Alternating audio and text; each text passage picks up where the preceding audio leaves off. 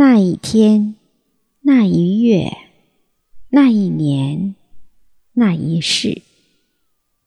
作者：仓央嘉措。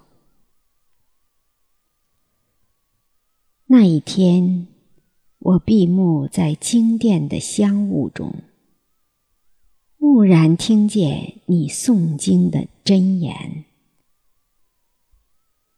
那一月。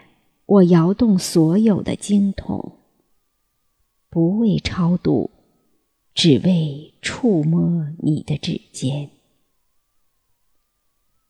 那一年，磕长头匍匐在山路，不为觐见，只为贴着你的温暖。